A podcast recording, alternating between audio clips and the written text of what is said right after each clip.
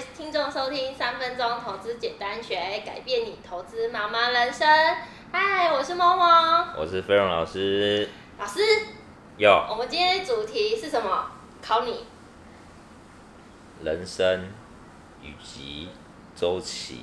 你怎么听起来有一点悲？我们今天不是要做那个念经的好不好？我们今天的题目叫做 人生阶段跟股票的产业周期有没有相同啦？那当然就是因为大家人生跟呃产业这个有什么不一样跟区隔，我们等下就请老师来介绍。那保证大家以后买股票能够稍微有智慧一点，因为你们就比较不需要常常瞎买瞎赔啦，是不是？老师？是的。好，那首先。我来讲一下人生有哪四个阶段好了。我们通常呢，学龄前是零到二十五岁，就是在读书的阶段。嗯。然后第二阶段大概是二十五到三十五岁，或者是四十岁，我们这是替公司卖肝卖命卖血，打拼的阶段。那接下来就是四十岁到五十五岁，就是奠定你社交能力之后稳定的成熟阶段。到大家已经到结婚娶妻生子这样。老师，你结婚了没？下一题。好。哎、第四个就是五十五岁到八十岁退休之后的阶段，所以过的品质呢，可能就来自于你靠你之前的工作呃存下来的退休金跟现金流的部分。那我们现在老师会指望你以后的小孩的养老机会吗？现在好好赚钱，以后不要来找我拿钱就好。老师应该是老师，我可以分你遗产吗？所以，所以老师你怎么看得如此的悲哀呢？真是的。好啦，那我们现在现在呢，我们就是请老师来讲一下，就是产业生命周期有分哪些阶段，好不好？好哦。老师，你最近是，是很不录啊？没有啊，怎么了？我看你录，我看你讲话就感觉没睡饱。老师，你今天都有没有睡饱？没有这回事啊！好了，那老师赶快讲。好，首先我们来看一下产命周期的四个阶段。第一个就是我们产业的草创期。那草创期这个产业，其实大家都可以看到，通常是有一些新技术、新产品的研发，或者是有一些构想有出来。但这些构想或者是技术可能还没有成熟，需要哦通过很多消费者或者是市场哦去做一些采用之后，等大家真的有这样的需求，才会陆续投入到哦这样的一个哦产品里面，也就是我们产品的演进。大家可以想一下，从过往的哦，我们以通讯产品来讲，过往以前最早就是收音机哦，那收音机完呢？再来就是电视机的产生，电视机之后，我们就可以看到像电脑啊，就这样出来了。电脑再来就是 NB，再到现在的智慧型手机，这就是技术一代传一代。可是这样的技术你会发现哦，过往在收音机到电视这段时间的普及率是非常低，可是，在后面不管是个人电脑或者是笔电，再到智慧型手机，它的一个哦成长的速度。变得越来越快，所以你说在草创时期可不可以投资这类型的一个新技术？嗯，我觉得以现在来说是可以的，因为这个速度、产品生命周期变动的真的是越来越快。嗯，那当然，你投资这种草创期的公司会有一些风险，有些公司可能它还没有钱继续投入的时候就倒了，甚至有些公司它的技术可能研发到一半又被一个新技术取代掉，这些都有可能。所以在草创时期，如果你要投资这类型产业的公司，你最好是找这间公司，它有一个富爸爸在投资它的，哦，会比较好。好像过去我们看过有一档高速传输的概念股翔硕，翔硕，对，它是华硕的子公司，华硕的子公司，对。那过往它草创初期的时候，股价就是两三百块，嗯，可是那时候股价才赚一块钱，什么 高本一笔？对，可是现在翔硕已经千金概念股了。千金，它已经变台股的一千块以上的股票。这样，这，好吧，早知道三个字我们常讲嘛。早知道我就发啦，我就买翔硕啦，我就不会去买宏达电啦。宏达电多少人的痛，对不对？对，那老师，宏达电算是什么？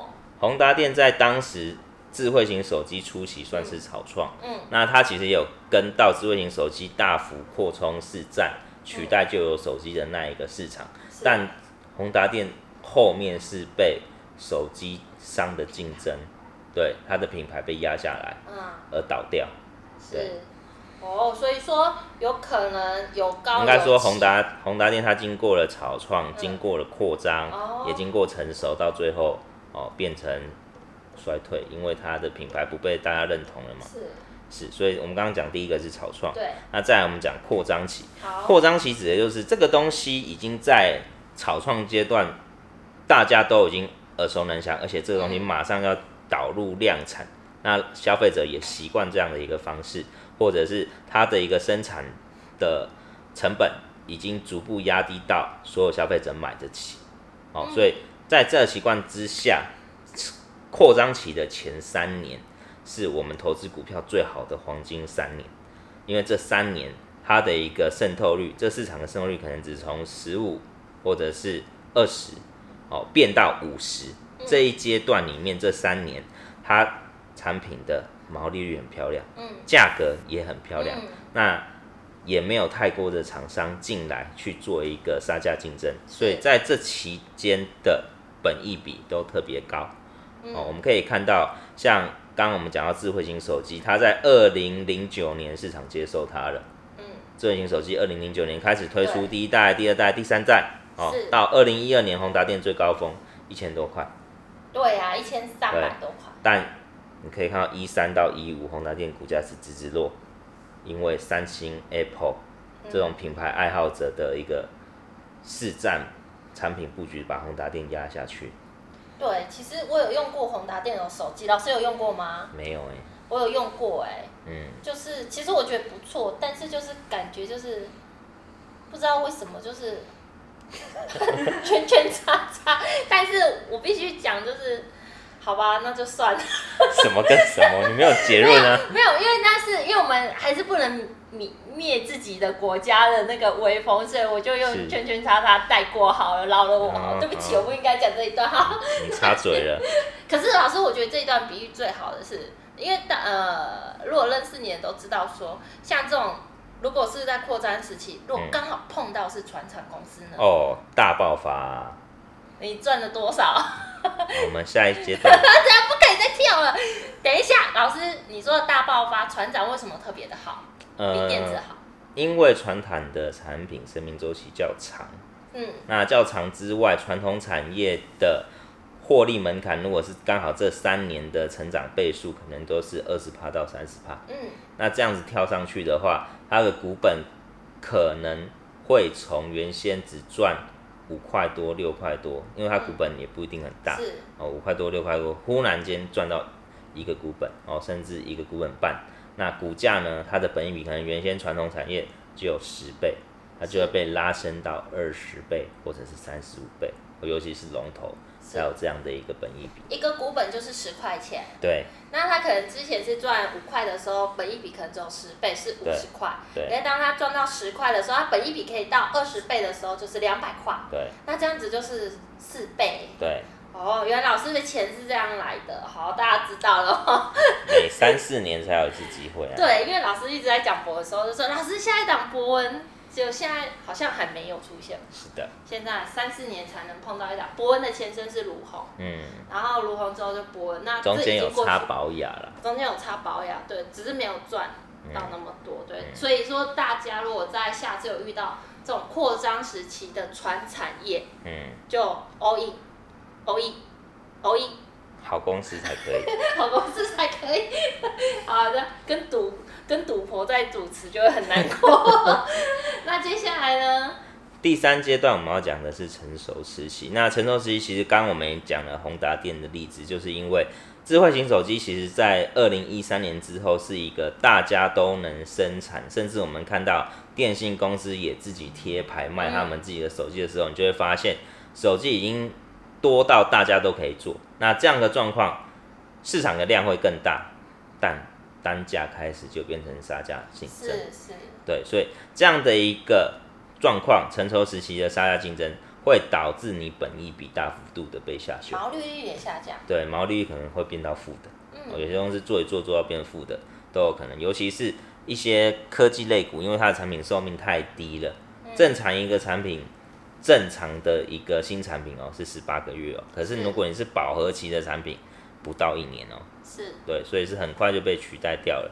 那再来的部分，我们可以看到，在在这样的一个杀价竞争之后，所有的竞争对手都退出之后呢，就会进到稳定的成长或者是衰退期。那这个部分，我们以过往来看，大概就是属于面板产业。跟记忆体产业这种靠报价生存的公司，那像这样的公司，我们就要去看市场上有没有什么新应用，或者是有一些新需求的时候，就才能带动他们的报价去上涨。例如每年有足球赛，或者是有奥运的时候，面板价格都会上涨。接话啊，哈可是我只是突然想到纺织，我想说跟面板又有关系吗？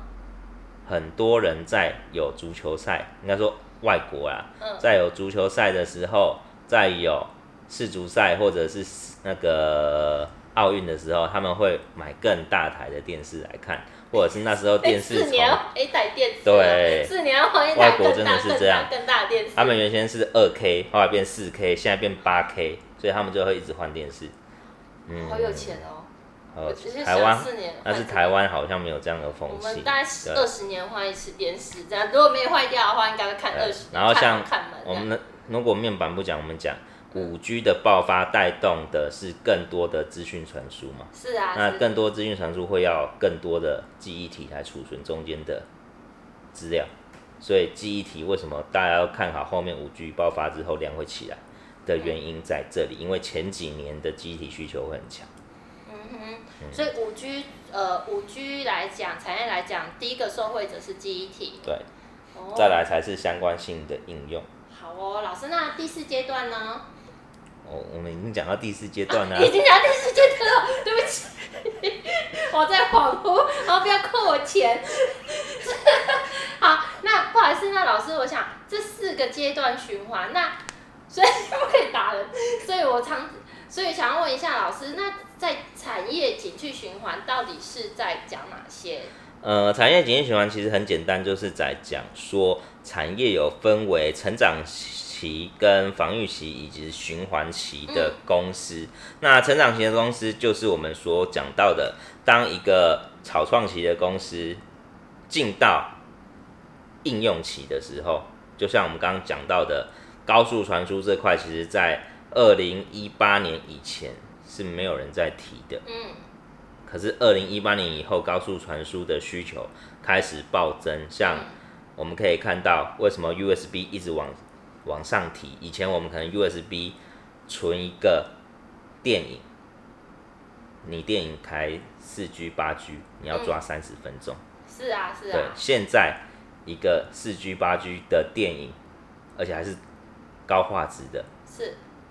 USB 可能只要一分钟就搞定。哦，对，这个就是高速传输里面的一点。那甚至你从网络上面下载相关的软体，或者是档案，或者是你要直接上网看影片，其实这都是跟高速传输是有关系的。所以你会看到这样的一个东西的需求，带动这个产业的成长。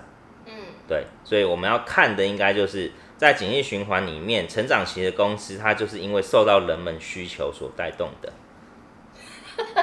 没有，好，之后想到越传越快，越传越快，会不会哪一天人也是用传输？耶、欸，我帮你，哎、欸，好兵传输这个，我觉得绝对是未来爆发。如果有这个的话，我觉得还不错。你慢慢做，慢慢做，干嘛这样？我是很有那个好不好？有思考能力的哦。嗯、因为大家会越传输越快，就像说，呃。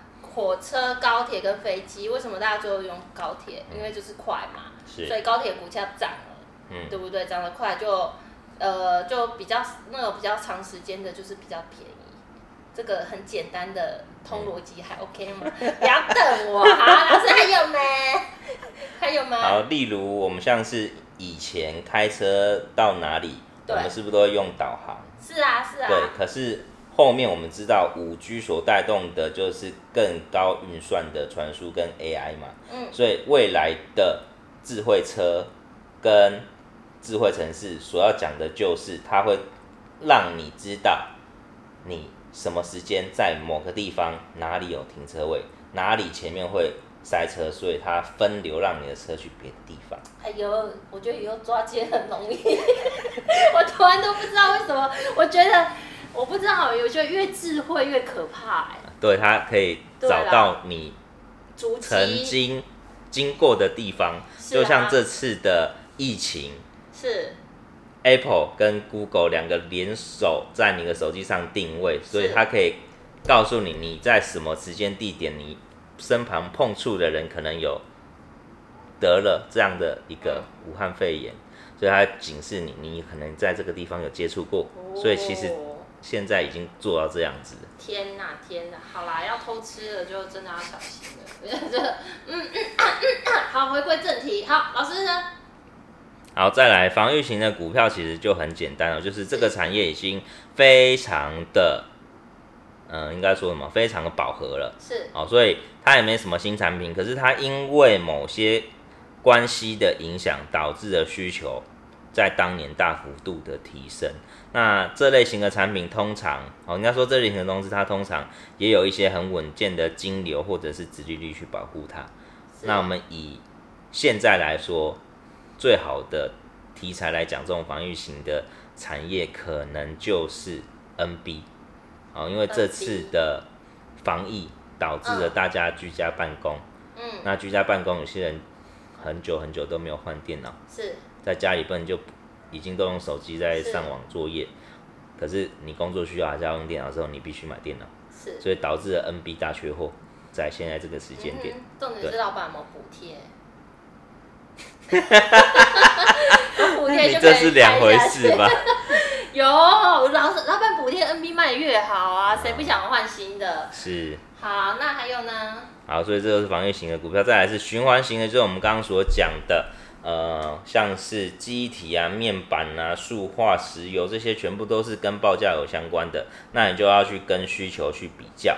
那这种循环型的好处，大概就是你要买在循环的最低潮，那等待高潮的一个发生。例如现在景气不好，你可能去买一些石化业相关的公司，台塑、是吧，买了放着，等未来景气好的时候，其实这些石化业哦都会。翻一倍以上，哦，像是海运也是这样子，哦，空运现在都是一样子。那当然，过去有一个哦笑话，就是在我还很小的时候，那时候台股其实没有多少只股票。那以前的阿公阿妈最常买的就是台塑四宝。是。那有一个阿伯，他就去买，他拿他的退休金去买台塑四宝。是。买了之后，就那那一年石油不好，对，每天都在跌。然后他被股票吓到心脏病发作死掉。啊，对，这可是后来台塑石化就这样一路一路往上冲，冲到现在。这个好好人性哦，就是嗯，账上损益已经让阿妈吓死了。对，这样子。哦，原来是这样。但如果你你买在低点，其实到上面都是好的。不要再说早知道，谢谢。好，那老师，其实我听你这三个。成长性、防御性跟循环性，你有没有办法排名一二三？就是最简单投资的排第一，然后最难的排第。当然是防御性排第一呀、啊。是第一个是防御性，那对，然后第二个其实是循环性的股票。啊真的假的？循环性的股票就是你在它最不好的时候买，最好的时候买。做不到，啊、做不到。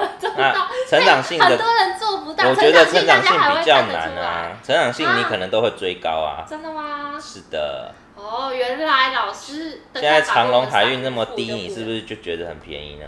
十块钱呢？是啊，所以大家嗯，好啊，参考咯。所以老师的排名是第一个防御型，第二个是循环，第三个是成长。